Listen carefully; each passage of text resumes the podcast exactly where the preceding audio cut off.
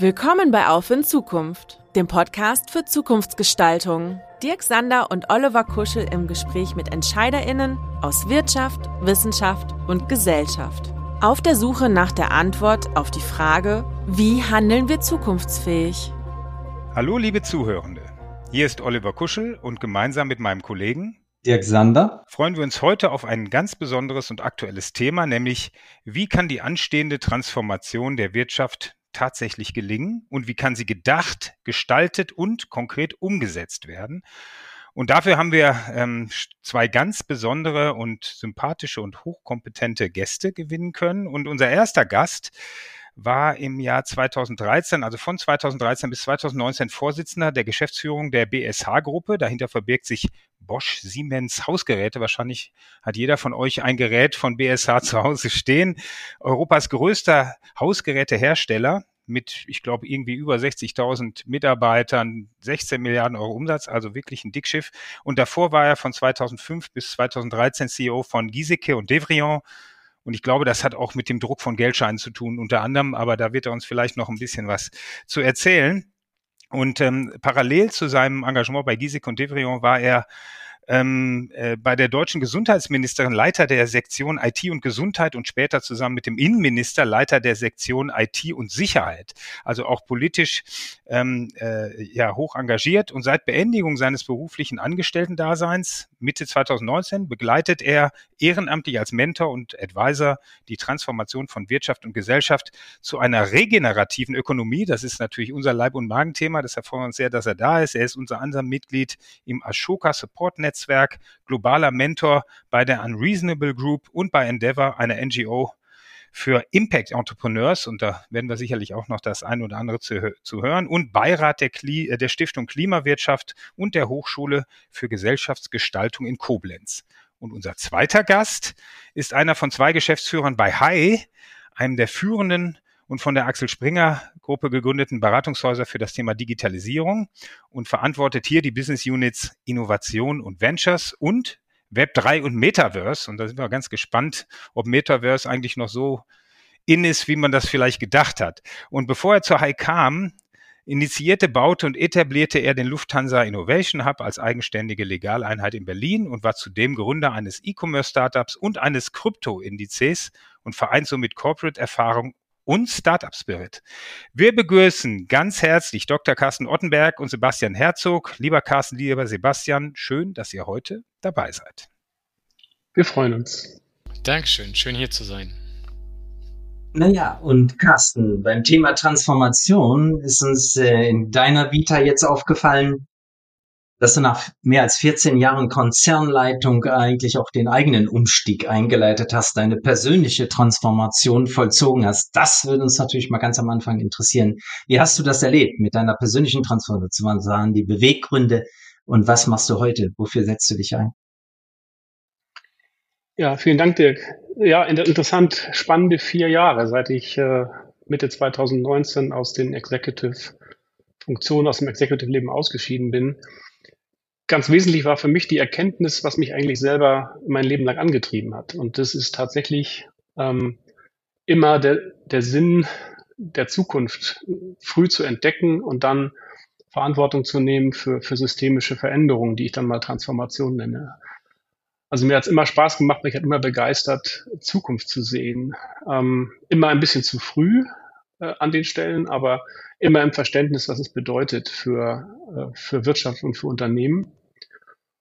Und der Übergang aus einer aktiven Rolle, wo du dann in einer Geschäftsführung oder im Vorstand aktiv bist äh, und diese Gestaltung dann führend mit initiierst und, und umsetzt, war mir wichtig, die anstehende essentielle Transformation von Wirtschaft zu, wir haben den Begriff regenerative Ökonomie genannt, anzutreiben mit allem, was ich gelernt habe, ähm, mit allem, was ich erfahren habe, mit den verschiedenen Privatsektoren, aber auch dem öffentlichen und mich dort strikt pro bono mit der Freiheit, die ich mir erarbeiten konnte in meinem Berufsleben, zu engagieren, auf allen drei Ebenen, die für mich persönlich dabei relevant sind. Das erste ist natürlich zu versuchen, große Unternehmen darin zu begleiten, aus meiner Erfahrung pro bono, wie gesagt, ähm, zu verstehen, was das heißt, regenerative Ökonomie und was Transformation heißt dann dem Katalysator, den ich in den Transformationen immer auch gesehen habe, in denen ich selber äh, involviert war, nämlich die Kooperation mit den Vordenkern, nämlich Scale-ups und Startups dieser neuen Ökonomie,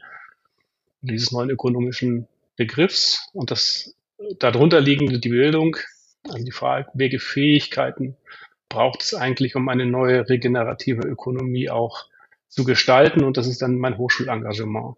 Der Übergang ist ein bisschen bumpy, wenn man gewohnt ist, ähm, aus dem C-Office sozusagen zu gestalten, sich dann mit seiner Erfahrung einzubringen, anzubieten und zu tolerieren, dass man eben nur noch anzubieten und nichts mehr selber zu treiben hat. Ist keine einfache Phase gewesen, hat auch ein bisschen gedauert. Ich habe bestimmt 100 verschiedene Netzwerkkontakte abgeklappert, um zu sehen, wo möglicherweise Bedarf für meine Kompetenz und meine Erfahrung ist. Und hat, ja, ich denke, gut drei Jahre gedauert, bis ich so das Gefühl hatte, jetzt, jetzt hast du dich konsolidiert, soweit geerdet, dass du weißt, wo du dich und warum du dich engagierst. Ja, und dann würde ich gerne den Ball zu ähm, Sebastian rüberspielen. Sebastian, du bist ja jetzt in der Beratung. Ich war selber ja auch viele, viele Jahre Unternehmensberater. Üblicherweise ist ja die typische Karriere, man studiert, äh, also wenn man in Richtung Beratung geht, man studiert vielleicht und dann geht man erst zu einem Berater, ähm, verdient sich seine ersten Sporen, sammelt Erfahrung und wechselt dann vielleicht auf die Corporate-Seite oder wird dann vielleicht Gründer. Bei dir war es genau andersrum. Ähm, und äh, ja, wie kam es wie kam's dazu, dass du jetzt letztendlich in der Beratung gelandet bist, was ja zugegebenermaßen auch ein sehr anstrengendes Dasein ist? Genau, also das äh, Anstrengende ähm, ist es in der Tat. Wie kam es dazu? Definitiv nicht äh, irgendwie als Teil eines Masterplans, sondern ich glaube, wie manche Dinge halt äh, so passieren. Äh, du hast es am Anfang schon gesagt, ich habe äh, meine Karriere über Lufthansa begonnen, war insgesamt zwölf Jahre bei einem Corporate. Ich glaube, wenn man so lange da ist, dann, dann bleiben einige auch eher 20 Jahre da, als anstatt dann rauszugehen.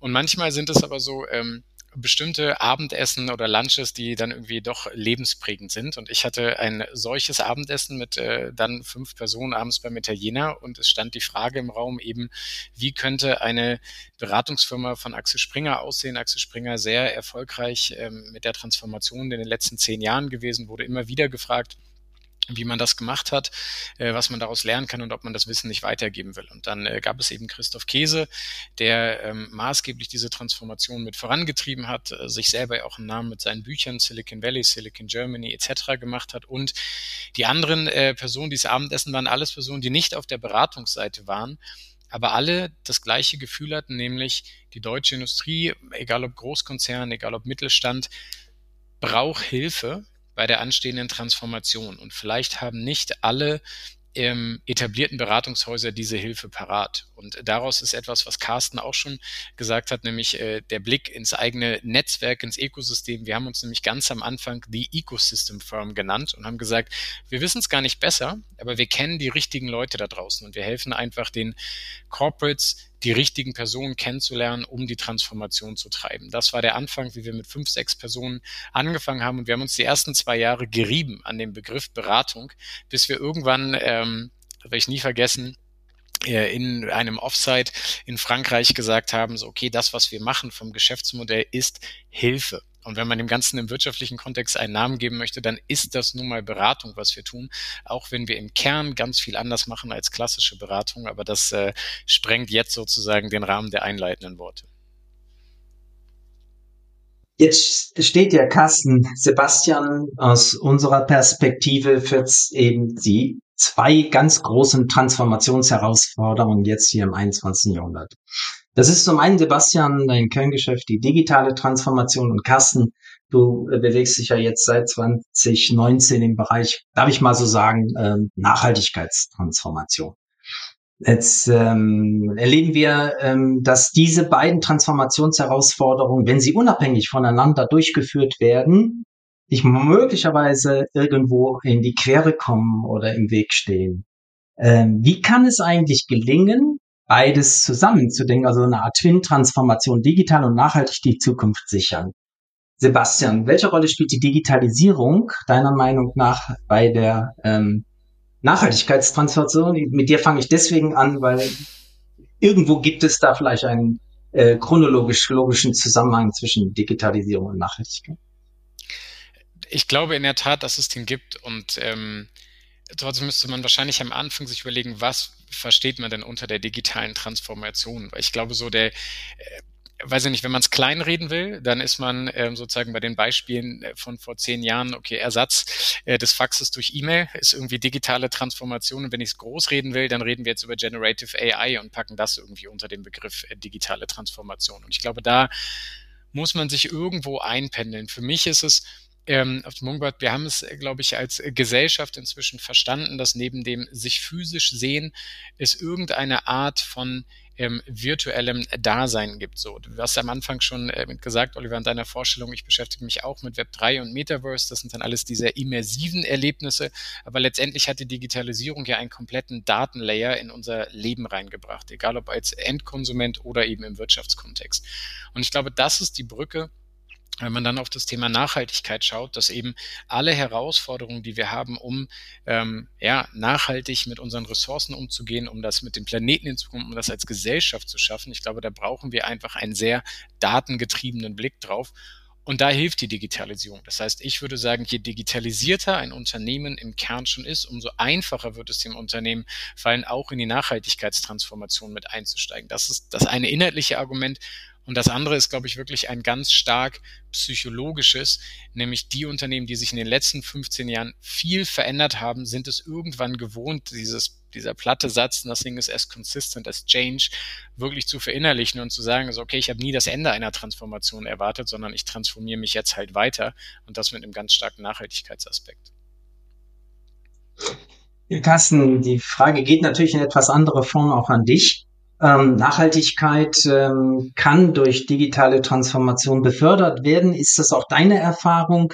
Wie siehst du den Zusammenhang?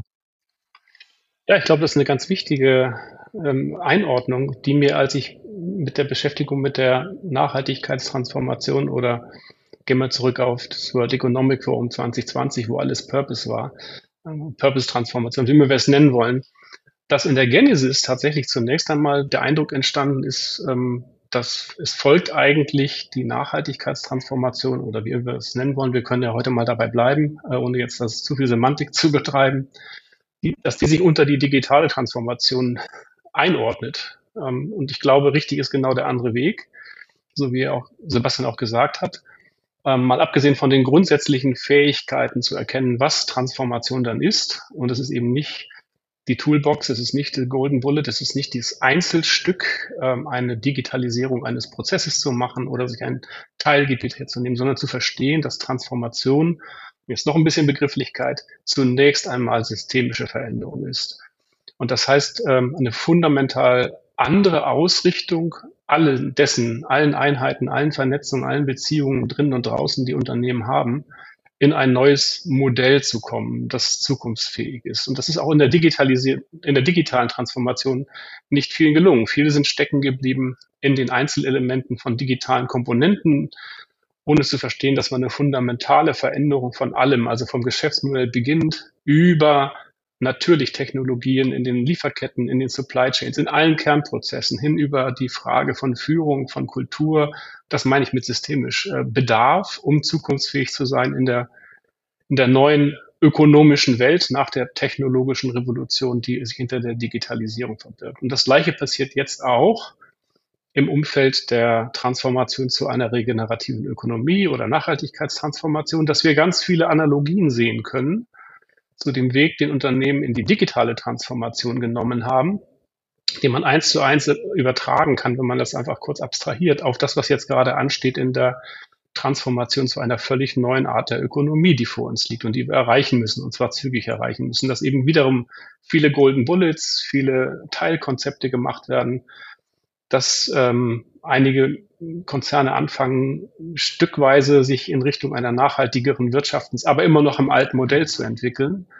Und dass die Begrifflichkeit dessen, was eigentlich Transformation ist, nämlich eine Fundamentalveränderung von allem, was man tut in einem Unternehmen, dass das noch nicht überall gut verstanden ist. Ähm, und das ist, glaube ich, eine wichtige Aufgabe und die dann zusammenzuführen mit der Frage, was kann, wenn man weiß, was es bedeutet für mein Unternehmen, was davon kann man äh, beschleunigen, verbessern und erreichen, indem man digitale Komponenten und die Digitaltransformation einbringt, die Fähigkeiten und die Möglichkeiten, die man entwickeln hat oder entwickeln kann, das ist, glaube ich, die richtige Reihenfolge. Aber das Wesentliche, was auch Sebastian angerissen hat, ist die Frage, wird eigentlich verstanden, wie fundamental das ist, was man da tut? Und, ähm, und wie wird das angegangen? Und ähm, wie wird das in Führung, in Shareholder, in anderen Strukturen, wie wird das gebracht und wie wie bringt man das gemeinsam auch mit den Erkenntnissen aus der digitalen Transformation? Und ich übertrage das mal ganz abstrakt. Viele der Begrifflichkeiten werden wir wiederfinden. Wie überträgt man das eigentlich in die Transformation, die jetzt ansteht, zu einer regenerativen Ökonomie? Wenn ich da einen, kurz, äh, einen Punkt kurz ergänzen darf, äh, Carsten, weil das, was du ansprichst, ist, glaube ich, so elementar, äh, nämlich wo sieht man, wer es ganzheitlich als Transformation betrachtet. Und für mich ist die Analogie zur digitalen Transformation, viele Unternehmen haben in den ersten Jahren angefangen, Digitalstrategien zu machen ich glaube nicht, dass das der richtige Weg war, weil das suggeriert immer noch, es gibt irgendwas Digitales, da kann man sich mit beschäftigen, aber das wirkliche Geschäft ist das Non-Digitale. Und ich glaube, das gleiche Problem ist jetzt, in dem Moment, wo man sagt, eine Nachhaltigkeitsstrategie, dann gibt es Unternehmen, die das, glaube ich, wirklich als Feigenblatt benutzen und dann einen Nachhaltigkeitschef oder Chefin haben, die sich damit beschäftigt, aber es wird eben ausgegliedert.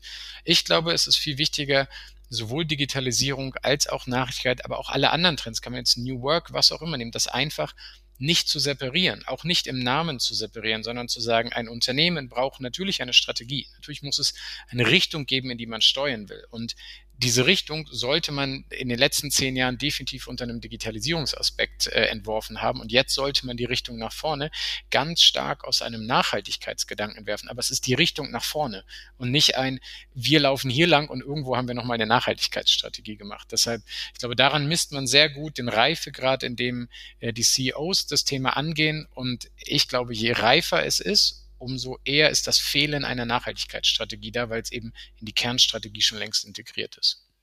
Hm. Ja, um jetzt nochmal konkreter zu werden, wie diese Zielkonflikte aussehen können. Wenn ich, wenn ich auf die, auf die Digitalisierungsbemühungen von vielen Unternehmen, die ja schon früher begonnen haben als die Nachhaltigkeitstransformationsbemühungen, die jetzt ganz verstärkt einsetzen, war vielen klar, ähm, vielleicht auch dadurch getriggert, ne, man sah diese neuen digitalen Riesen aus dem Silicon Valley entstehen, die auf einmal den ganzen, das ganze Thema Commerce äh, verändert haben und da war vielen klar, okay, wir müssen jetzt auch was tun. Man hatte ja immer das schöne Beispiel, ne, der, der Wettbewerber kommt nicht von hinten, den sehe ich im Rückspiegel, sondern der kommt aus der Seitenstraße und auf einmal ist er vor mir und ich habe ihn nicht gesehen. Das heißt, ähm, äh, man war wirklich ähm, äh, aufgeschreckt und hat gesagt, wir müssen dringend was tun. Wir müssen uns das anschauen.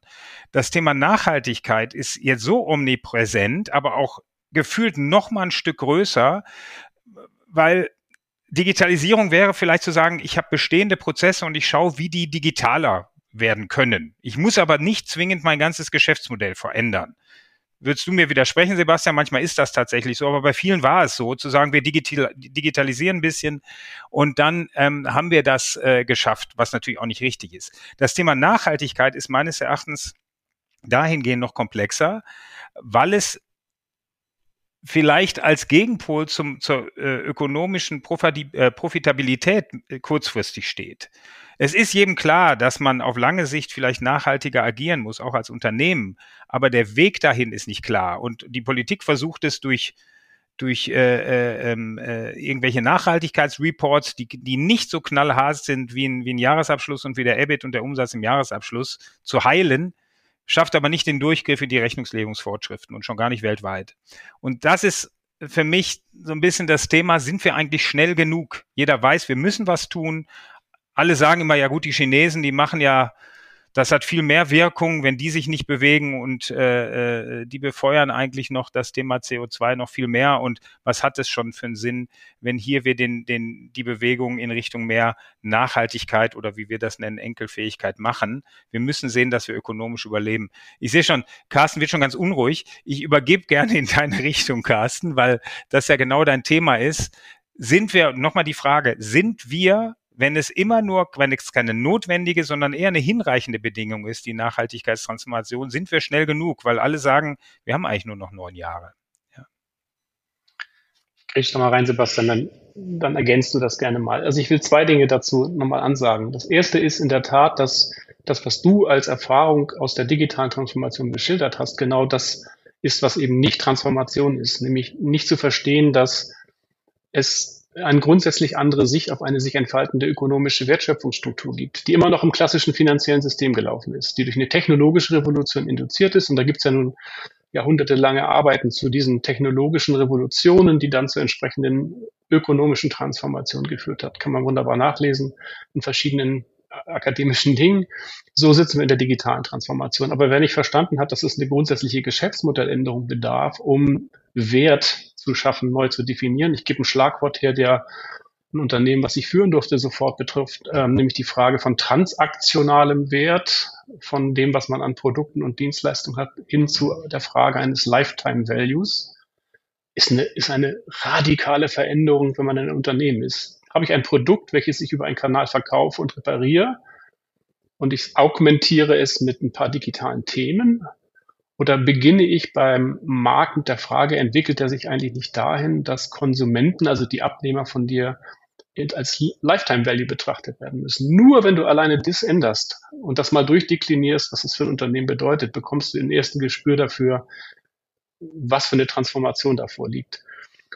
Und übertragen auf das, was du jetzt Nachhaltigkeitstransformation oder den Begriff zu nehmen, enkelfähiges Wirtschaften oder regenerative Ökonomie nimmt, ich weiß nicht, ob wir schnell genug sein werden zu verstehen, dass diese Transformation einen viel fundamentaleren Aspekt berücksichtigt. Ich werde es ein bisschen abstrakt, aber es ist diesmal nicht eine technologische Revolution, die diese Transformation einleitet. Also es ist nicht wie bekannt aus den Technologien der letzten Jahrhunderte, dass immer eine solche 50, 60, 70 Jahre Technologierevolution eine, eine Fundamentaltransformation von Wirtschaften herbeigeführt hat, immer im gleichen Wertesystem der Frage, was ist wertschaffend und was ist produktiv und was ist nicht produktiv, sondern diesmal beginnen wir mit einer Veränderung des führenden Begriffs von Ökonomie, nämlich dem Begriff des Wertes. Und wir sehen ganz offensichtlich, dass dieser Begriff des Wertes von allen Stakeholdern von Ökonomie einer radikalen Veränderung widerfährt, wenn die auch noch exponentiell in der Deception-Phase, wie man so schön neudeutsch sagt, ist. Aber wir sehen es, dass alle Stakeholder von Ökonomie beginnen, auf Wirtschaften einen anderen, andere Wertzuweisung zu generieren. Der führende Parameter dieser Transformation ist der Wertbegriff. Der nachgeschaltete diesmal ist Technologie. Denn ganz ehrlich gesagt ist Technologie in einem Überfluss in der Entwicklung exponentiell, dass die Möglichkeiten von Technologie gar nicht überschätzt werden können. Die Fähigkeiten, die wir haben, die Zusammenstöpselung dieser Technologien zu dem, was wir erreichen wollen, ist diesmal die Schlussfolgerung. Das hat der John Elkington in seinen Green Swans, glaube ich, ausgezeichnet formuliert. Diesmal haben wir also eine ganz andere Transformation vor uns. Und ich möchte kurz sagen, diese vier Stakeholder-Gruppen, die wir doch alle, wenn du jetzt ein CEO bist oder alle beobachten können, ist, dass alle vier Stakeholder-Gruppen, die sich um ein Unternehmen herum bewegen und von dem die Existenz abhängt, ihren Wertebegriff, ihren Wertzuweisungsbegriff ändern. Das sind die Mitarbeiter. Jeder CEO weiß, dass in Gesprächen, die man heute mit neuen Mitarbeitern führt, ganz andere Fragen zur Frage, warum gibt es dich, was mache ich hier, gestellt werden. Ist das schon oberhalb der Linearkurve, um mal die exponentielle Kurve zu nehmen? Nein, aber es entwickelt sich exponentiell. Wir sehen die, die Kunden, die beginnen, andere Fragen zu stellen an die Produkte und Dienstleistungen jenseits von den Fragen, die bisher gestellt worden sind, die mit der Frage, was ist dieses Produkt denn im Impact, im gesamtwirtschaftlichen, sozial-ökologischen Impact für ein Produkt, außer dass es mir hilft. Es werden andere Fragen gestellt. Ist das schon die Mehrheit? Nein, aber es ist eine exponentielle Entwicklung, die sich da entfaltet. Die können wir beobachten. Die dritte Gruppe ist die Zivilgesellschaft. Wir haben ganz offensichtlich die Zivilgesellschaft in Form von auch Gerichten, von Institutionen, ähm, Europa, Green Deal, Urteile, Shell-Urteile, Bundesverfassungsgericht-Urteile zu Nachhaltigkeitsberücksichtigung der nächsten Generation in Gesetzgebung, da scheint sich doch irgendwas zu tun. Und das, die Einschläge in Anführungsstrichen kommen da näher. Client Earth äh, erzeugt mehr und mehr Verfahren und werden zugelassen, solche zivilrechtlichen Themen gegen Unternehmen und gegen Wirtschaften einzubringen. Ist das schon die Mehrheit? Nein, aber das entwickelt sich exponentiell. Und dann haben wir noch die Finanzierungs- und die Eigentümerseite, ähm, wo möglicherweise die Frage, wie viel Impact Investment gibt es denn in der Welt, deutlich übertrieben wird zurzeit, wenn man sie als wirklich hart betrachtet und bewertet. Aber auch hier sehen wir eine Entwicklung. Auch das ist noch nicht die Mehrheit und auch das ist exponentiell. Also was hat, was hat das jetzt mit der Transformation zu tun? Wir haben vier, alle vier Stakeholdergruppen von Wirtschaften, die offensichtlich exponentiell beginnen, eine andere Wertzuweisung auf Unternehmung zu machen. Und das ist das, womit sich Unternehmungen heute auseinandersetzen müssen. Und die Frage ist jetzt, ändere ich mich, weil ich diese seismischen Kräfte spüre? Gehe ich also vor die Kurve oder versuche ich, hinter der Kurve reaktiv äh, mit Dingen, die in der digitalen Transformation nicht so richtig fundamental geklappt haben, diese Nachhaltigkeitstransformation zu machen. Und da wird sich meiner Ansicht nach die Geister scheitern. Entweder gibt es eine Eruption, in der wir in einer großen Krise, einer multiplen Krise uns verändern müssen, oder wir kommen vor die Kurve und entwerfen eine Agenda des Wirtschaftens im 21. Jahrhundert. Ihr nennt es enkelfähig, nennt sich regenerative Ökonomie. Ähm, und so sehe ich momentan die, die Entwicklung, dass immer mehr Verständnis für diese Entwicklung da ist. Und ich sage zu China gerne später noch was, aber vielleicht in einem anderen Kontext. Dann. Du beschreibst ja im Prinzip ein holistisches Transformationsprogramm. Ein Unternehmen allein, das sich diesen vier Herausforderungen der Veränderung des Wertbegriffs auf die von dir vier genannten Stakeholdergruppen, ne?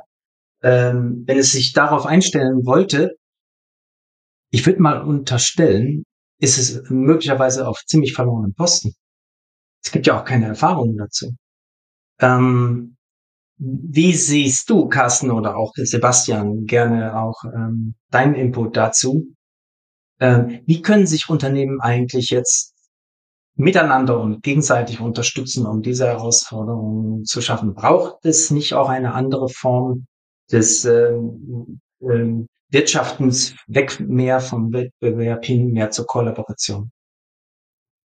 Vielleicht Carsten noch mal ganz kurz du, weil du den, äh, dir das Övre gemacht hast und dann Sebastian. Also ich glaube, dass der, dass der Austausch und das Netzwerken von Unternehmen, die den ersten Schritt ähm, in diesem Verständnis gemacht haben, die verstanden haben, dass wir, ich nehme mal den Rahmen der drei Horizonte, den man kennt oder nachschlagen kann, der weiß, dass man von hinten beginnt. Also nicht mit der Frage, was ändere ich als nächsten Schritt, sondern mit der Frage, was bedeute ich denn in dieser neuen Ökonomie und Gesellschaft und was ist das Ziel, warum ich eine Existenzberechtigung habe in einer Ökonomie, in der Wertzuweisung systemisch, also sozial, ökologisch und finanziell nachhaltig ist. Wer da beginnt und wer da eine Gemeinsamkeit entdeckt, ähm, glaube ich, kann, kann Wert schaffen, indem man sich da austauscht und auch, auch zusammenbringt. Und ich habe da ja gerade eine großen äh, Veranstaltung gehabt bei euch dazu. Ähm, und man muss das aber gemeinsam ehrlich abklopfen, weil ich sage auch, dass ich in sehr, sehr vielen Bereichen ein Stück weit die Stabilisierung des alten Systems sehe in der, in der Verstetigung des Alten unter ein paar neuen Terminologien, ähm, auch mit der Frage der Finanzen, ähm, dass die Frage der Radikalität dieses Netzwerks für mich eine entscheidende Frage wäre. Es gibt zwei Möglichkeiten von hier. Man findet dieses Netzwerk von denen, die bereit sind, von der radikalen Perspektive zu Beginn den sogenannten Horizont 2 zusammen zu adressieren.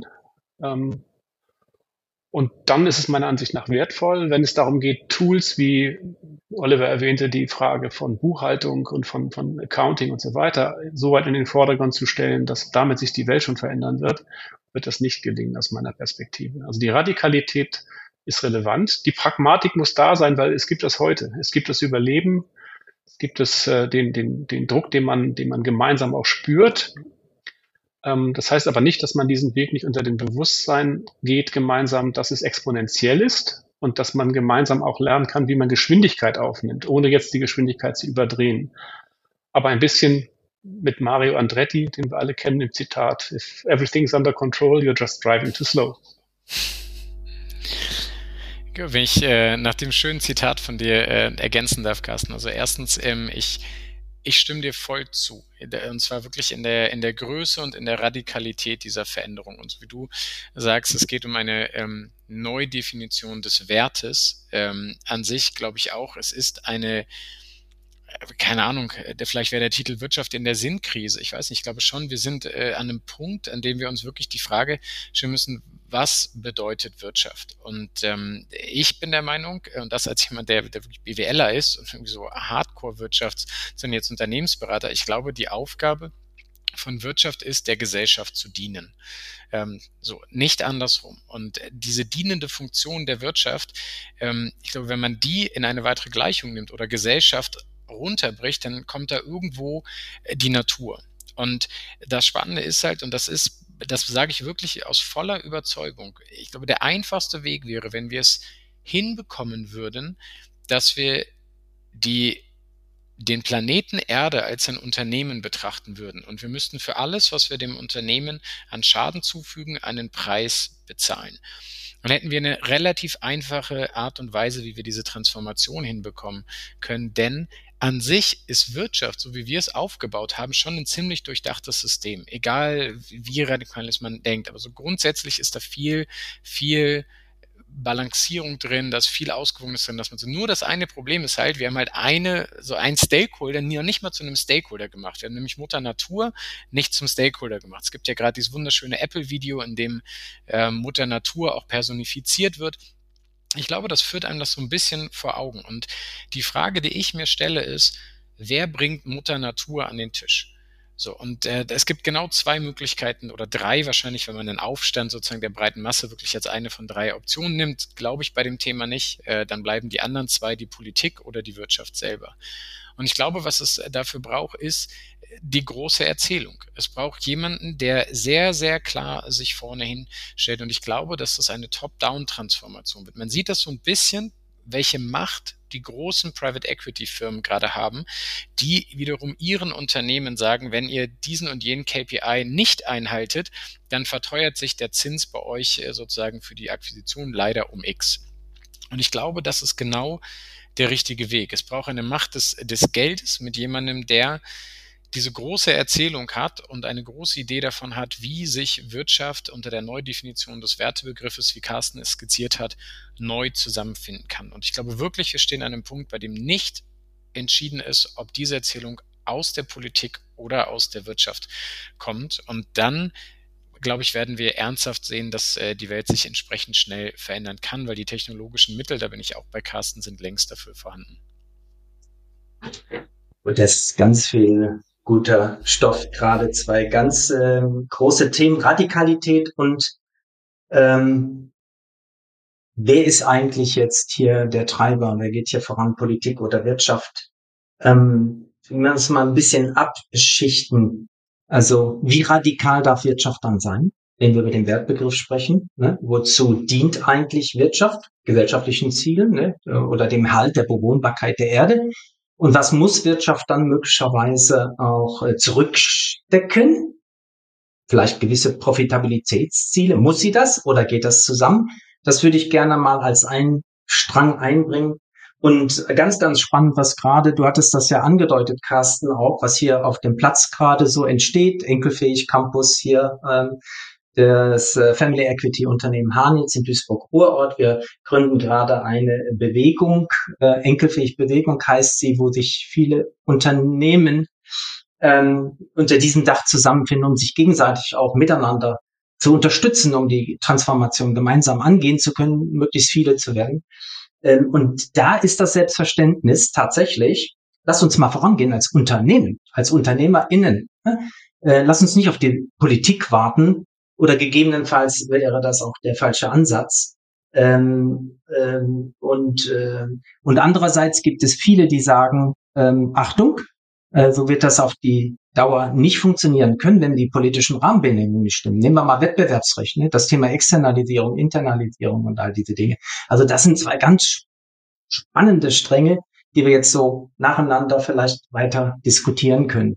Also nochmal Radikalität. Wie radikal darf Wirtschaft, muss Wirtschaft sein? Du hattest das reingebracht, Carsten. Ja, ich glaube, das ist äh, die, die Radikalität des beginnt zunächst mit dem Zielverständnis und dann sozusagen mit dem mit der grenzwertigen Kurve, die man in diese Entwicklung hineinlegt.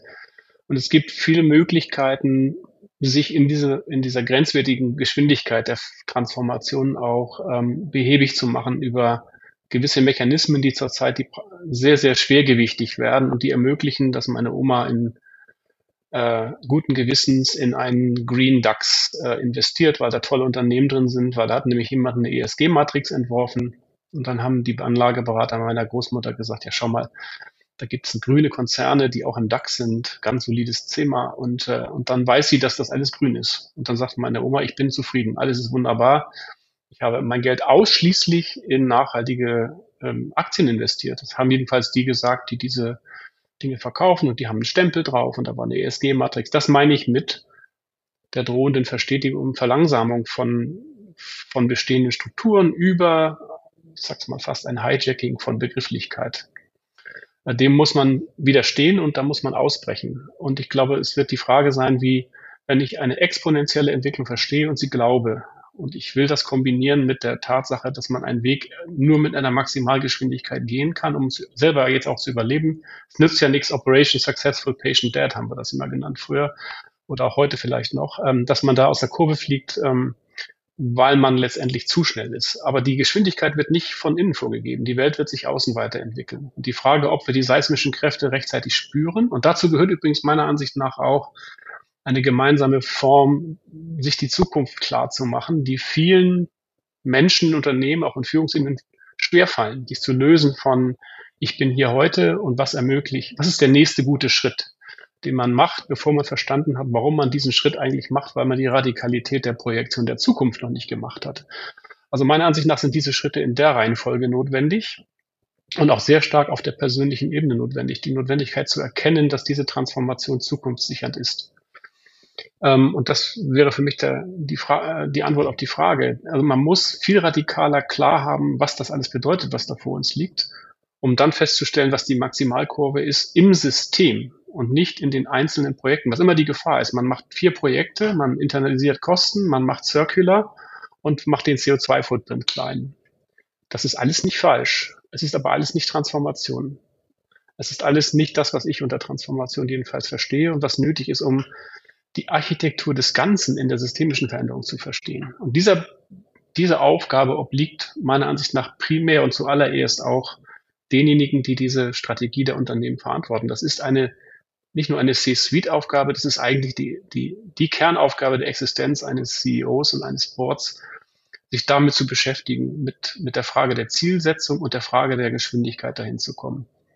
Und die Internalisierung ist ein gutes Beispiel. Die Internalisierung von Kosten, da gibt es ja verschiedene interessante Ansätze. In Deutschland, Value-Based Alliance oder auch äh, in Harvard die verschiedenen Ansätze. Das ist hochinteressant, ein guter Ansatz. Man muss das nochmal abklappern, was da genau internalisiert wird und wie die Balance der daraus resultierenden Nettowertschöpfung berechnet wird. Wir haben folgende zusätzliche Komplexität aus meiner Ansicht nach, dass diese Frage der Wertzuweisung keine einfache Excel-Tabelle, wo man das Ergebnis in der rechten unteren Ecke sieht, ist, sondern dass die Balance von, von dem ökologisch, ökonomisch und finanziellen Beitrag nicht einfach so zusammenzählbar sind, weil es eine sehr subjektive Betrachtung auf eine systemische Frage ist. Der Sebastian hat es gesagt, die Frage von Gesellschaft und Natur umgebend äh, sozusagen als Kern ist diese systemische Wertschöpfung. Man kann das jetzt aus der Rita Wales äh, Donald Economics und den nachgefolgerten Arbeiten dazu ableiten. Ähm, das widerstrebt ein bisschen unserem Denken, dass man alles in eine Tabelle bauen kann, wo dann unten rechts rauskommt, das ist jetzt gut, das machen wir jetzt. Ähm, also ich glaube, es ist wichtig, dass man, äh, dass man das macht. Das, ich glaube, da sind wir uns auch einig, diese, diese Definition und die Internalisierung. Das ist definitiv notwendig, ist aber keine hinreichende Bedingung für, für diese Transformation. Ich will ein Beispiel geben, das könnte man nachschlagen, sehr instruktiv, bin ich 2018 drüber gestolpert oder 19 war es. Es gibt einen Bericht der Food and Land Use Coalition, die im Wesentlichen den Sektor der Lebensmittelindustrie weltweit genommen hat und mit wissenschaftlichen Methoden diese Internalisierung mal gerechnet hat. Also sie hat gefragt, wie viel wirtschaftlichen Wert im Sinne der klassischen Ökonomik schafft denn der Food-Sektor weltweit? Kommt ungefähr auf 10 Trillionen Dollar pro Jahr. Und dann in sechs, sieben Kategorien gestattelt von sozial-ökologischen Impacts und den Quantifizierungen der negativen Effekte, also die heute externalisiert sind auf den Bilanzen dieser Konzerne des Food-Sektors weltweit, haben sie die Nettobilanz aufgestellt und kommen raus, wenn alles miteinander verrechnet ist, dass die gesamte Nahrungsmittelindustrie zwei Trillionen Dollar netto minus macht, wenn man die sozial-ökologische Internalisierung mitmacht. Hochspannend. Ähm, Vorschläge, wie man das angehen soll, gibt es dazu. Ähm, es gibt also solche ersten Rechnungen, aber wir sehen schon, wie radikal das ist, was dabei herauskommt. Und dann ist die Frage, was bedeutet denn das jetzt? Wie stelle ich mich denn jetzt auf für die Lieferkette runter nach Afrika? Und andere, wenn ich tatsächlich feststelle, was der Gesamtimpact sozial, ökologisch und finanziell für ein Unternehmen ist, muss ich dann eine Balance finden, die dazu führt, dass ich eine Investition in meine Profitabilität leiste für die Zukunft und Nachhaltigkeit und die Existenzrecht in einer sich verändernden Ökonomie. Ja, ich bin überzeugt davon, dass wir eine andere Balance finden müssen. Die Frage, ähm, wie steht das Unternehmen das mit seinen Shareholdern durch? Ähm, äh, das ist natürlich ein großer Druckpunkt wo man entscheiden muss, was, was ist die Rolle auch der Eigentümer, der Investoren, der Shareholder ähm, des Unternehmens. Und die sind meiner Ansicht nach fundamental für den Erfolg so einer Transformation. Hm. Jetzt beschreibst du ja, äh, Carsten, gerade ähm, äh, Projekte, wo du sagst hier äh, Footprint, ne, Lieferkette und und und die allenthalben überall zu finden sind. Und jeder klopft sich auf die Schulter und sagt, ich mache ja schon viel. Du sagst, das ist nicht Transformation, das sind die ähnlichen homöopathischen Dinge, die wir bei der Digitalisierung schon gesehen haben, die aber nicht reichen. Jetzt haben wir ja dieses Gefangendilemma aus der Spieltheorie. Ne? Wer zuerst bewegt, hat verloren, so ungefähr. Ne? Wer sich zuerst bewegt. So. Und das kommt ein bisschen jetzt auch zum Tragen. Ja, wenn du sehr radikal dich änderst, ja, kann das natürlich erstmal zu nicht vorteilhaften ökonomischen Auswirkungen führen. Du lehnst dich zwar früh genug in die Kurve, die anderen fahren aber Vollgas durch, scheitern vielleicht hinten, aber sind trotzdem erstmal schneller. Und ist nicht gerade dieses in die Kurve lehnen und damit vielleicht ein bisschen verlangsamen, ich weiß nicht, ob das jetzt ein richtiges Beispiel ist, aber ist das denn in, in einer immer noch Shareholder geführten Wirtschaft überhaupt möglich, ja, wo dann gerade ähm, äh, CEOs äh, äh, von börsennotierten Gesellschaften, wo es wirklich um Quartalsergebnisse oder spätestens mal Jahresergebnisse geht, die drei Jahres oder vielleicht maximal fünf Jahresverträge haben, dieses radikale, diese radikale nachhaltig Transformation überhaupt leistbar, wenn du vielleicht auch andere Länder hast, so wie China, die sagen, wir geben jetzt erstmal, treten weiter aufs Gas, ja, um dann einen Vorsprung zu bekommen und wir korrigieren das dann im Nachhinein. Also wir sind schneller durch die Kurve und kommen dann wieder raus. Sebastian, du hast dich ähm, äh, gemeldet. Gerne. Äh, Dankeschön. Also ich, das ist für mich, ähm, darum rede ich von dieser großen Erzählung, die, die es fehlt, glaube ich, das größte Missverständnis, das man haben kann, dass man die Transformation in dem Nachhaltigkeitsaspekt wie eine eine Gängelung, Geißelung oder ein Schrumpfen sieht. Ich glaube, das Gegenteil ist der Fall. Ich glaube, es ist der, der größte Business Case, den man sich aufmachen kann. Und diejenigen, die zuerst diesen Schritt gehen, gerade weil es so radikal ist, haben auch am meisten zu gewinnen.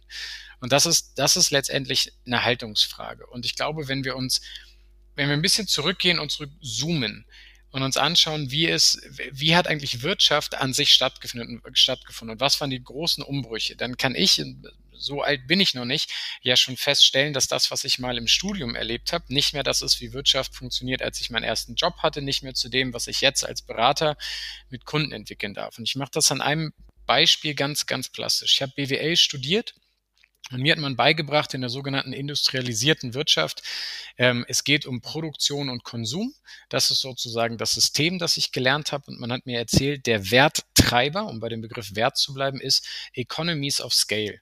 Ich habe im Studium gelernt, ähm, je mehr Output von der gleichen Sache, umso günstiger kann ich produzieren, umso größer mein Gewinn. Das, das wurde mir eindoktriniert als BWLer. So, dann äh, ein paar Jahre später war ich bei Lufthansa, durfte dann relativ schnell ja auch in der Strategie und im M&A-Bereich sozusagen mit tätig werden und mit einem Mal kam so diese erste Welle der ähm, B2C-Digitalisierungsgiganten. So diese Beispiele, die wir alle kennen, da kommt ein Airbnb und wird mit mal die größte Hotelkette, ohne ein Hotel zu haben. So, ihr kennt diese ganzen Erzählungen von damals. Aber das Fundamentale daran ist ja, die haben halt Schluss gemacht mit einem System Produktion und Nachfrage, sondern die haben ein System gebaut, das hieß irgendwie Zusammenführung von Angebot und Nachfrage.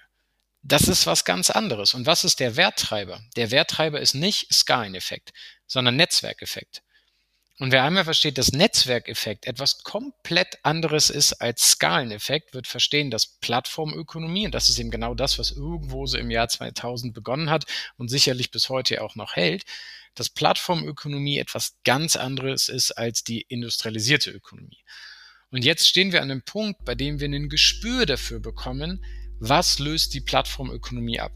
Und ich bin mir ganz sicher, die Plattformökonomie an sich wird auch nochmal fünf Jahre weitergehen und in manchen Industrien vielleicht auch zehn Jahre. Aber wir kommen ein Gespür dafür und die ersten Bücher werden darüber geschrieben, wie eine sogenannte Token Economy aussehen wird, bei dem das System dann eben aus Dezentralität und Transparenz entsteht und der Werttreiber, der Werttreiber an sich in der Token Economy wird über Incentivierung meiner Meinung nach sozusagen entstehen. Und das wird die Art und Weise, wie wir Wirtschaft betreiben, komplett auf den Kopf stellen. Und wir können jetzt darüber gehen, was, wie sozusagen sieht das im Endkonsumentenbereich aus, wenn wir alle unsere Daten own und unsere eigene Wallet sozusagen mit der eigenen ID haben. Wir können das irgendwie mit den Boschs und Trumpfs darüber besprechen, wie sieht ein Machine-to-Machine-Payment aus, weil wenn Maschinen sich gegenseitig bezahlen, werden die wahrscheinlich kein Konto bei der Sparkasse haben, sondern das wird irgendwie anders funktionieren. Wie sehen tokenisierte Immobiliengeschäfte aus? Das alles ist nichts, was heute im großen Stil passiert. Aber wir, wir sind an einem Punkt, wo wir diese Zukunft beschreiben können, ohne dass es ein Science-Fiction-Buch ist, sondern weil Teile in einzelnen Ländern, in einzelnen Industrien schon funktioniert. Und ich glaube, das ist dieser wichtige Punkt. Es gibt so unglaublich viel zu gewinnen. Es gibt viel mehr zu gewinnen, auch aus einer radikalen Wirtschaftssicht, als es zu verlieren gibt. Hm. Da würde ich gerne zu Carsten überleiten. Tokenisierung, klar, ne? Der nächste, wir hatten das, die die Revolution der Kommunikation, jetzt ist die Revolution der Transaktion, ja, dann auch äh, letztendlich hinterlegt. Aber Nachhaltigkeit kam jetzt in deinen ähm, Erzählungen gerade nicht vor, Sebastian. So, wie kriegen wir es da rein, ohne dass es eine selbst auferlegte Pflicht ist, nachhaltig zu handeln, wenn der Weg zur Nachhaltigkeit nicht unmittelbar auch zu höherer Profitabilität führt, sondern erst mittelfristig?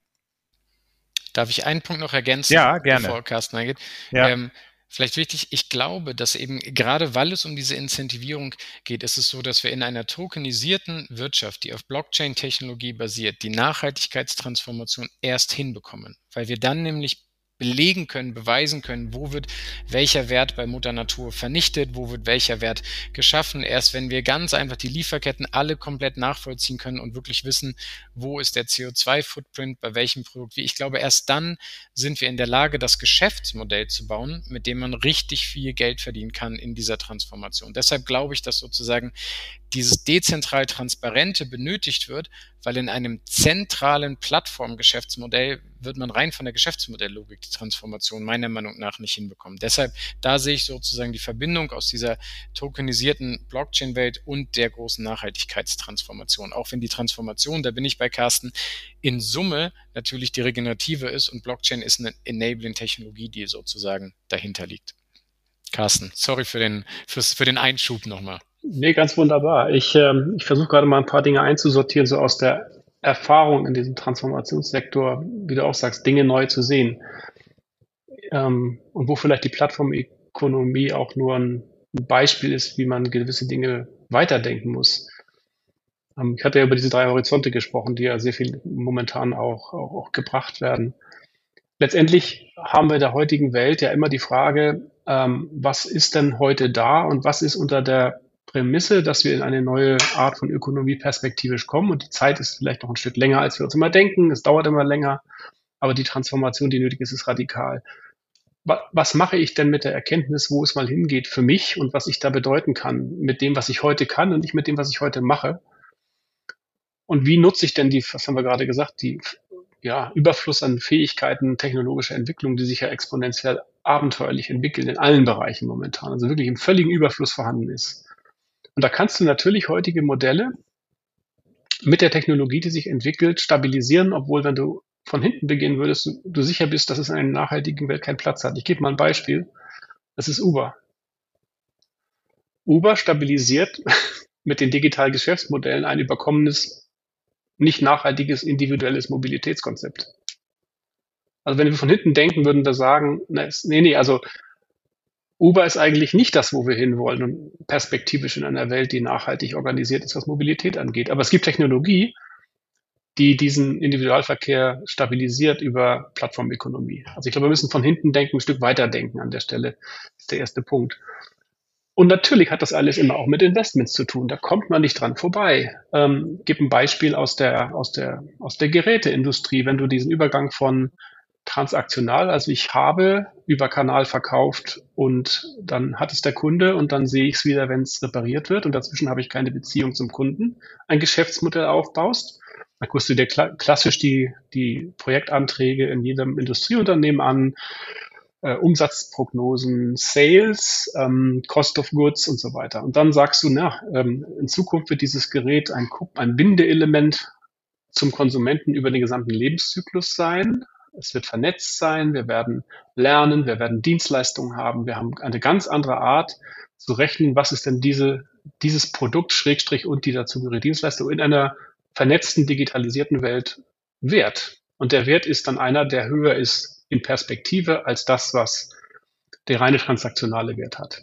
Das kann man an zig Beispielen nachweisen. Wenn das durchdacht ist, dass du in Beziehung bleibst und das Geschäft als Lebenszeitmodell fährst, hast du eine höhere Gesamtrentabilität deines Investments. Da hast du aber ein Vorinvestment. In der Augenblick, wo das noch eine Vision ist, dass alle, alles vernetzt ist und das mal gemacht wird von den, von den Umsätzen her, investierst du letztendlich auf die, sowohl auf der IT-Seite im Backend als auch auf der Frontend-Seite ähm, also auch auf der Geräteseite, in Technologien, die diese Befähigung sind, solche Geschäftsmodelle zu fahren. Du hast immer erst einmal ein Invest. Und das ist meiner Ansicht nach ähm, eine große Verantwortung auch von Führung, von, von, von Unternehmensführung zu erkennen, dass dieser Weg der ist, der in perspektivisch eingeschlagen werden muss, um nachhaltig deinen Wert zu äh, darzustellen für deine Konsumenten. Insofern, es ist immer eine Anfangsinvestition. Das Zweite ist, und das muss man auch erkennen, dass solche Transformationen in der Zeit, die sie, die sie brauchen, um nachhaltig etabliert zu werden, Unternehmen, meistens die mittlere Lebenszeit von Vorständen überdauern. Das heißt, die Frage, was schafft denn so ein CEO eigentlich? In der Regel ist nicht eine Transformation aufzusetzen und zu Ende zu führen. Ähm, das ist, das ist, wäre toll, äh, ist aber nicht die Realität. Der durchschnittliche deutsche CEO, glaube ich, hat irgendwas sieben, acht Jahre, neun Jahre, mal sechs Jahre Zeit in seiner Rolle. Die Frage ist, wie weit bringst du denn die Transformation dann in der Agenda vorwärts bis zu einem Punkt, wo ich sage, wo sie so sticky ist, dass sie letztendlich äh, vermutlich mit einem, mit einem Rückschritt, äh, wenn du es nicht mehr treibst, aber trotzdem nicht mehr veränderbar und in, in Bewegung gekommen ist und dann zehn Jahre später vermutlich ähm, klar ist, warum man das gemacht hat. Aber das ist etwas, was vielleicht in der jetzigen Phase schwierig ist, weil diese zehn Jahre haben wir ja nicht mehr. Du hast neun gesagt, Oliver. Jetzt da bist du mir schon zwei Jahre über 2030. Die Frage, wie kriegen wir die Geschwindigkeit in die jetzt anstehende Transformation, sodass wir sie noch gestalten können und dass sie nicht durch, durch wirklich multiple Krisen dis disruptiv äh, auf uns einhagelt. Ich würde gerne noch mal ähm, Sebastian ganz kurz noch mal übernehmen, weil wir noch einen Zweistrang haben in Frage und vielleicht kannst du das ähm, verbinden mit dem, was du gerade darauf antworten möchtest. Also ich gehe nochmal auf den Aspekt der Radikalität. Ähm, also die Frage, die sich mir jetzt in dem Kontext stellt, ist eigentlich die, wie kommen wir eigentlich vom gegenwärtigen Wirtschaftssystem überhaupt zu einem Kreislaufsystem, zu einer Kreislaufwirtschaft? Angesichts der Tatsache, dass wir Klimaziele 2030 nicht mehr viel Zeit haben, wissend, so gut wir in der Technologie sind, im technologischen Fortschritt, dass echte Innovationen auch eine gewisse Zeit brauchen, bis sie greifen und übrigens auch ähm, ähm, in, in, ins operative ähm, äh, funktionierende Wirtschaftssystem eingebunden werden können und dann entsprechende Werte schaffen. Also wie kommen wir von gegenwärtig hin zur Kreislaufwirtschaft? Brauchen wir da nicht irgendwie doch, und jetzt bringe ich Sie mal rein, um die Frage auch auf die Selbstverpflichtung der Wirtschaft, freiwillige Selbstverpflichtung auch mal zu drehen. Ähm, brauchen wir da die Politik? Helfen vielleicht Verbote? Müssen wir einige Optionen einschränken? Ähm, wir wissen, ähm, es gibt auch einen Zusammenhang äh, zwischen Verboten und der Kreativität, die daraufhin entsteht. Ja, manche Dinge sein zu lassen. Es schafft mehr Wettbewerbsgerechtigkeit äh, auch. Ne? Wenn man die Politik mit den politischen Rahmenbedingungen einhält? Oder reicht es wirklich, wenn die Wirtschaft alleine vorangeht? Ähm, also freiwillige Selbstverpflichtung. Und da gerne, Sebastian. Vielleicht kannst du das irgendwie mit der Antwort, die du gerade auch noch gibst, verbinden. Habe ich ähm, auch da eher eine, eine, eine radikale Einstellung meinerseits. Ich glaube nicht, dass die klassisch angestellten Geschäftsführer oder CEOs diese Transformation treiben können. Nicht, weil sie nicht es verstehen würden oder die falschen Menschen wären, zum Gegenteil, sondern weil das System so nicht funktioniert. Carsten hat gerade schon gesagt, ähm, wie viel Zeit der durchschnittliche CEO hat, das, das geht an der Stelle nicht. Deshalb liebe ich ja euren Begriff der Enkelfähigkeit, so weil das ja genau bedeutet, etwas zu tun, was hinter dem Horizont der eigenen Schaffenszeit liegt. Ich tue etwas, weil ich davon überzeugt bin, dass es sogar die übernächste Generation dann besser hat. Das ist ja so, ich selber habe zwei Kinder in die Welt gesetzt, ich denke sozusagen über Kinderfähigkeit nach, so wie betrifft das meine Kinder. Enkelfähigkeit ist ja, ist so weitreichend, dass es schlichtweg egal ist, wie der nächste Jahresabschluss aussieht. Es ist einfach wirklich, bei Enkelfähigkeit es ist wirklich egal. So, und damit ist ja die Frage, wer, wer kann das? Wer ist so mächtig, gestalterisch tätig werden zu können und zu sagen, es ist mir so egal, wie das nächste Jahr darauf aussieht. Wir machen jetzt die richtigen Dinge. Und da glaube ich halt, das sind die mit dem meisten Kapital. Und da sehen wir halt inzwischen, wie, ich meine, solche Dinge, wie wir das äh, in der letzten Krise hatten, dass Apple mehr Cash-Reserven hatte als Griechenland Schulden, dass wir jetzt irgendwie sehen, dass äh, irgendwie Elon Musk gerade eine Infrastruktur aufbaut. Also ich, wie gesagt, ich glaube nicht, dass sich die politischen Systeme, wie wir sie heute haben, unbedingt so durchsetzen werden in dieser Transformation, weil es am Ende eben wirklich eine Frage des Schaffens ist. Und Politik ist immer besser darin geworden, zu regulieren und zu verbieten ich glaube nicht, dass das eine Verbotsdiskussion ist. Ich glaube wirklich, wenn die Mächtigsten sich dieser Welt zusammentun und Macht heißt bei Wirtschaftsveränderung einfach auch Geld und eine gemeinsame Erzählung haben, die wirklich funktioniert und wo sich dann viele diesem Diktat anordnen oder unterordnen können, dann glaube ich, dass wir eine große Veränderung in dieser Welt wahrnehmen können. Aber von Selbstverpflichtung, von Verboten, das ist meiner Meinung nach alles klein-klein und da steuern wir eher auf einen Weg zu, bei dem es leider irgendwann knallt. Und das ist eben diese spannende Frage, wie findet dieser Dialog statt? Wie findet dieser Dialog zwischen den höchsten Politikern und den und so würde ich es halt sehen, nicht heutig, äh, heute aktiven CEOs, sondern zwischen Politik und heute verfügbarem Geld. Und das ist nun mal im ganz großen Teil in Deutschland natürlich familiengeführtes äh, Eigentum, das ist Private Equity, das und das ist irgendwie Corporate Venture Capital. Das sind diejenigen, die meiner Meinung nach an den Tisch müssen, um diese Diskussion wirklich zu befeuern und dann auch Maßnahmen ergreifen zu können auf dem Weg nach vorne. Der Rest mhm. ist gefangen in einem System. Ja.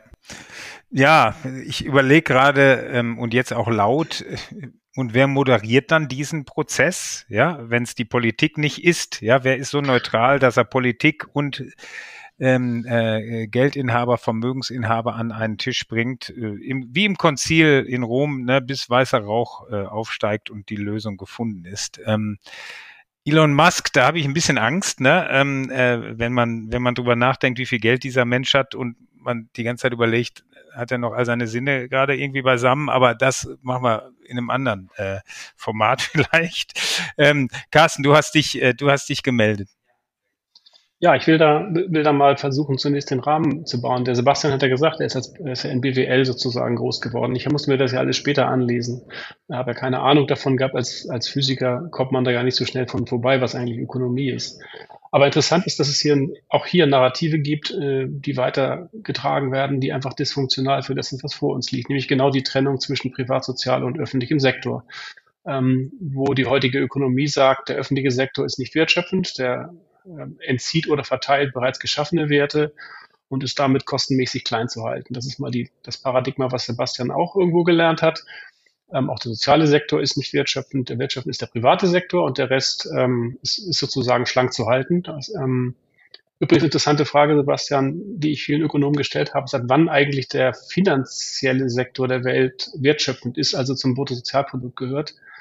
Ähm, es fiel nicht klar, dass es Anfang der 70er Jahre passiert ist. Das ist die Frage also, was ist eigentlich produktiv in der Ökonomie einer, einer gewissen Willkür hinterliegt? Natürlich einer wissenschaftlichen Willkür, aber was man aber immer wieder umdefiniert hat über die Zeiten des, der Definition. Ich glaube, eines der zentralen Herausforderungen, die wir haben, wenn wir die Geschwindigkeit aufnehmen wollen, ist genau das, das Brechen dieser Silos zwischen diesen Sektoren, wozu ich leider momentan kaum richtig Hoffnung sehe. Es gibt Dialogformate oder Ansätze, aber ist nach wie vor die regulative, ähm, Deutschland, aber auch EU und die, was ihr gerade sagt, die, die Gruppe ähm, der Frage, was müssen wir gemeinsam machen, um um der Geschwindigkeit aufzunehmen, wirklich nicht in, in funktionierenden Systemen. Also auch die Frage, wie viel, wie viel Dialog findet im Rahmen einer EU statt, wenn gewisse, gewisse Regulative eingeführt werden, äh, welche Widerstände erzeuge ich damit wieder auf der Privatsektorseite? Wie konsistent ist eigentlich bei solchen Dingen auch eine, eine deutsche Politik? Ähm, ich durfte das ja begleiten in, also es war der IT-Gipfel, den du vorhin zitiert hast, äh, Oliver, mit, mit Gesundheit und Sicherheit, aber auch die Forschungsunion.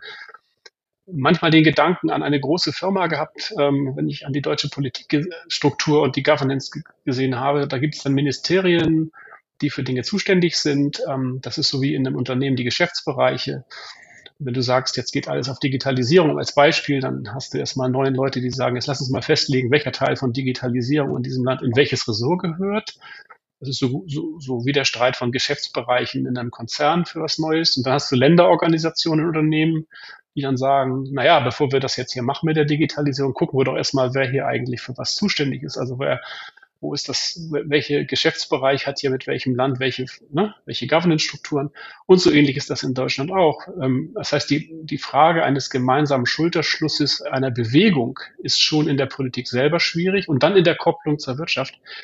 Es ist leider momentan nicht sehr hoffnungsvoll, dass wir hier zu Bewegungen sehen, die zu einheitlichen Strukturen führen und zu einheitlichen Diskussionen führen. Das ist aber meiner Ansicht nach nötig, um Momentum zu erzeugen hast gefragt, welche Geschwindigkeit wir da aufnehmen. Ich glaube, da brauchen wir wirklich eine ganz, ganz andere äh, Diskussionsplattform und die Art und Weise, wie sich ausgetauscht wird über diese Herausforderungen, die sehe ich heute wirklich nicht. Wir sind noch in den alten Strukturen unterwegs, diese modernen Herausforderungen adressieren zu wollen.